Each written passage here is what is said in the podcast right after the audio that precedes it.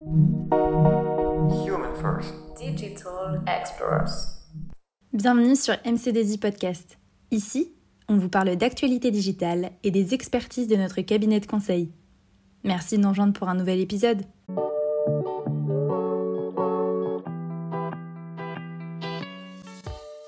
Bonjour à tous et bienvenue dans ce nouveau podcast du Centre d'expertise retail autour de la supply chain.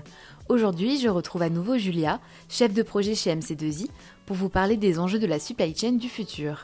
Bonjour Julia. Bonjour Camille, bonjour à tous.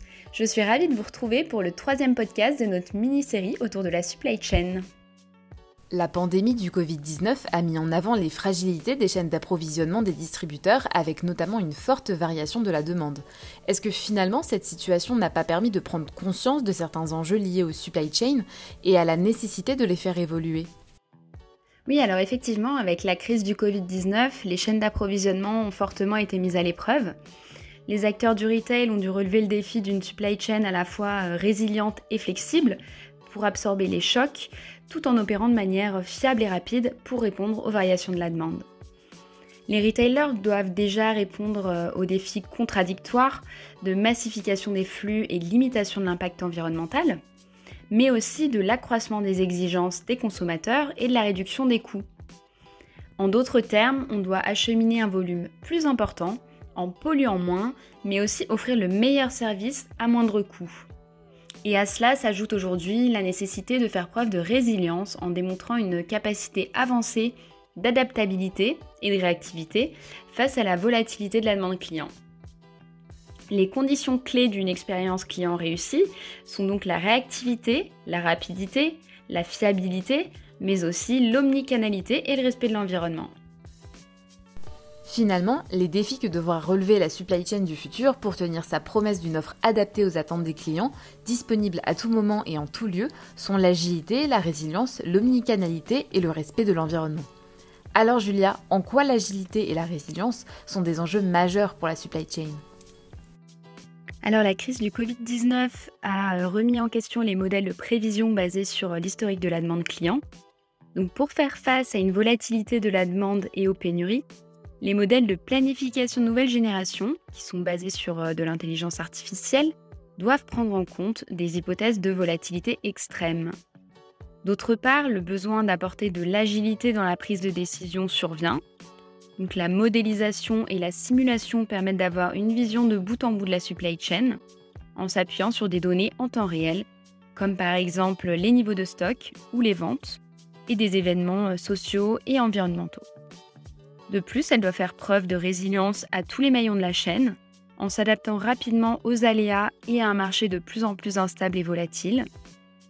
Or, d'après une étude de Gartner publiée en mai 2020, seuls 21% des responsables de la chaîne d'approvisionnement estiment que celle-ci est hautement résiliente. Le manque de visibilité et de collaboration entre les différents acteurs de la chaîne d'approvisionnement a rendu les supply chains plus vulnérables aux fluctuations de l'activité. Et en parallèle, une collaboration entre tous les acteurs de la supply s'avère être primordiale pour avoir une vision globale et unifiée.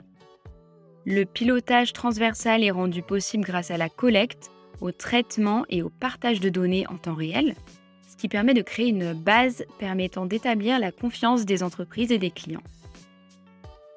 Outre l'usage de la data côté métier, on peut également envisager une diversification, voire une relocalisation des approvisionnements.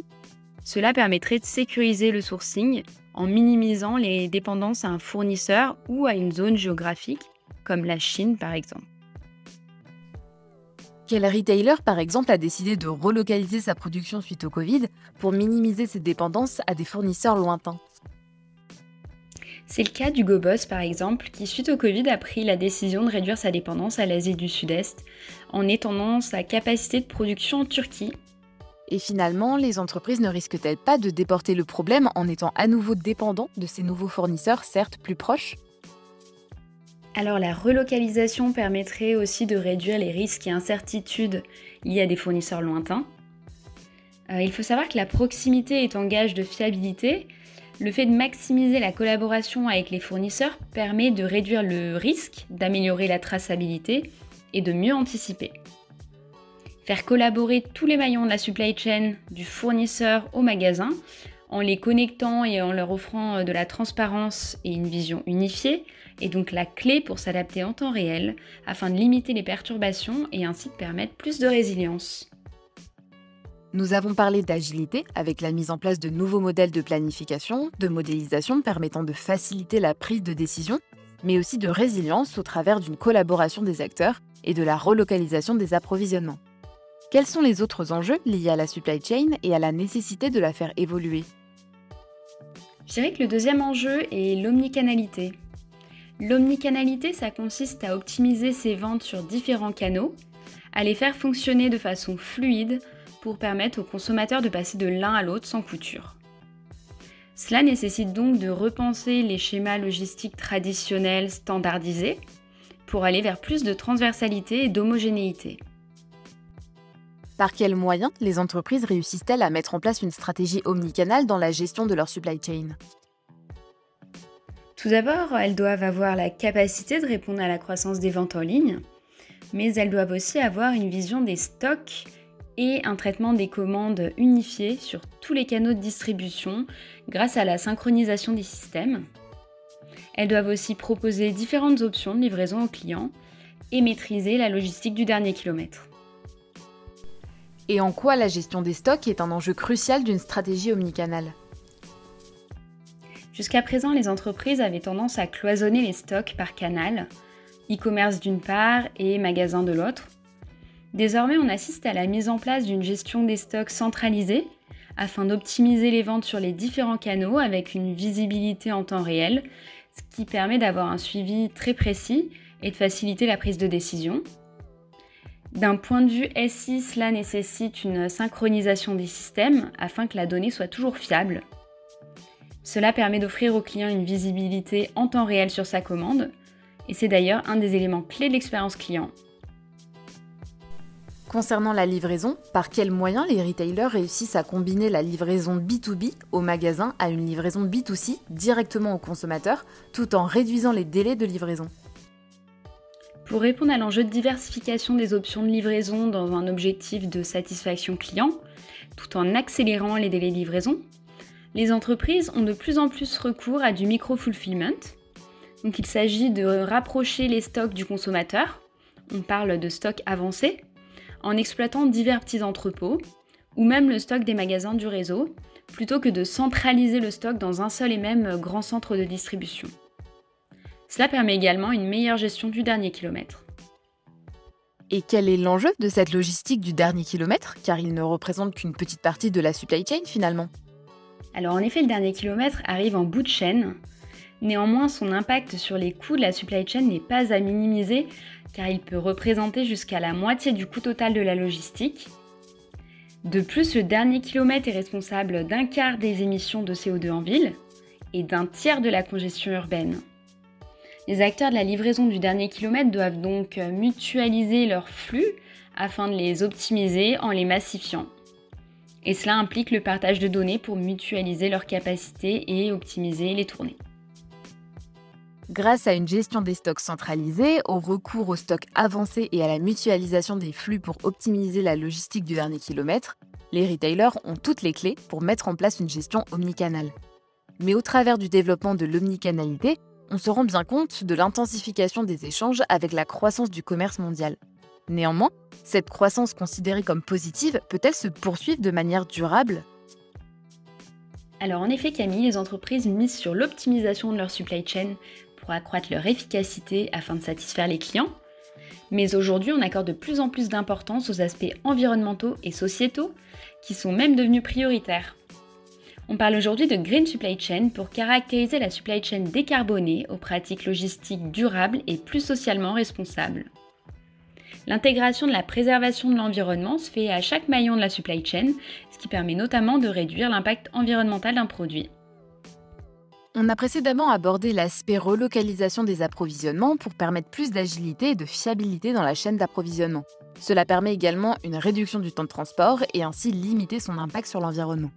Alors, quelles sont les pratiques logistiques durables associées à la Green Supply Chain alors justement, l'aspect transport-livraison est le premier aspect à avoir été intégré comme pratique logistique durable. Prenons le cas d'Amazon en France. Le géant du e-commerce a pour ambition de limiter les émissions de CO2 en développant des entrepôts optimisés et de taille bien plus réduite, en plein cœur des grandes villes. Amazon en a ouvert 25 depuis 2016, et depuis ces entrepôts, les livraisons se font grâce à des véhicules électriques, des vélos cargo et des livreurs à pied, ce qui permet que les deux tiers des livraisons dans Paris intramuros n'émettent pas de CO2. Un autre enjeu lié au transport est l'optimisation des capacités, c'est-à-dire l'exploitation des capacités de transport résiduelles grâce à un pilotage en temps réel du remplissage des moyens de transport. C'est-à-dire que dès qu'une commande tombe, elle peut venir compléter le chargement d'un camion plutôt que celui-ci parte sans être complet. Aussi, la mise en place d'une logistique inversée, avec notamment une meilleure gestion des emballages, permet d'optimiser les trajets retour et éviter de faire circuler des camions vides. Au-delà de l'aspect du transport, quelles sont les autres pratiques qui permettraient d'aller vers une green supply chain? Il est vrai que jusqu'à présent, la green supply chain a été réduite à l'aspect transport, mais aujourd'hui elle s'inscrit dans un périmètre d'action beaucoup plus large. Au-delà du transport, de nombreuses pratiques permettent de réduire l'impact environnemental des supply chains, comme l'approvisionnement responsable, en privilégiant notamment les circuits courts. Cela intègre le sourcing de matières premières non polluantes, les process de fabrication moins consommateurs d'énergie et l'engagement des fournisseurs envers le développement durable, mais aussi la gestion des emballages au travers de l'utilisation de matériaux recyclables. De plus, la logistique retour et le recyclage des produits en fin de vie sont également à prendre en considération. En effet, un certain nombre de pratiques devront être initiées par les entreprises pour réduire leur impact environnemental. Mais au-delà de leurs préoccupations environnementales, qu'est-ce qui enclenchera leur transition vers une gestion plus écologique de la supply chain? Les entreprises seront contraintes d'amorcer leur transition vers une green supply chain, car elles subiront des pressions et incitations à la fois des consommateurs, mais aussi de la réglementation.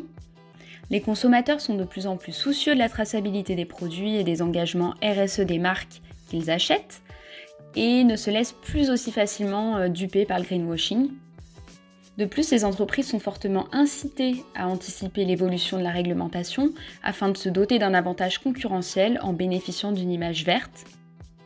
Et il faut savoir qu'une supply chain durable s'avère euh, utile d'un point de vue économique, puisqu'elle permet de réduire les coûts opérationnels, en particulier grâce à son efficacité énergétique. C'est un investissement à court terme amorti sur le long terme. Pour conclure, je dirais que la supply chain ne sera peut-être jamais totalement verte, mais la rendre plus vertueuse et durable est possible et souhaitable. Dans cet épisode, nous avons donc vu que les entreprises doivent faire face à de nombreux défis et transformer leur supply chain pour s'adapter à la fois aux instabilités du marché, tout en étant réactifs face à une demande du consommateur devenue volatile, mais aussi la nécessité pour les retailers de diversifier leurs canaux de vente en proposant une expérience client omnicanal sans couture tout en réduisant leur impact environnemental. Tout à fait Camille, et nous verrons dans un prochain podcast comment le e-commerce réinvente la supply chain. Merci beaucoup Julia pour ce nouveau podcast et nous avons hâte de découvrir le prochain épisode. Merci Camille, merci à tous de votre écoute. Merci beaucoup de nous avoir suivis. N'hésitez pas à vous abonner, à partager ce podcast autour de vous et on se retrouve sur notre chaîne pour découvrir d'autres épisodes.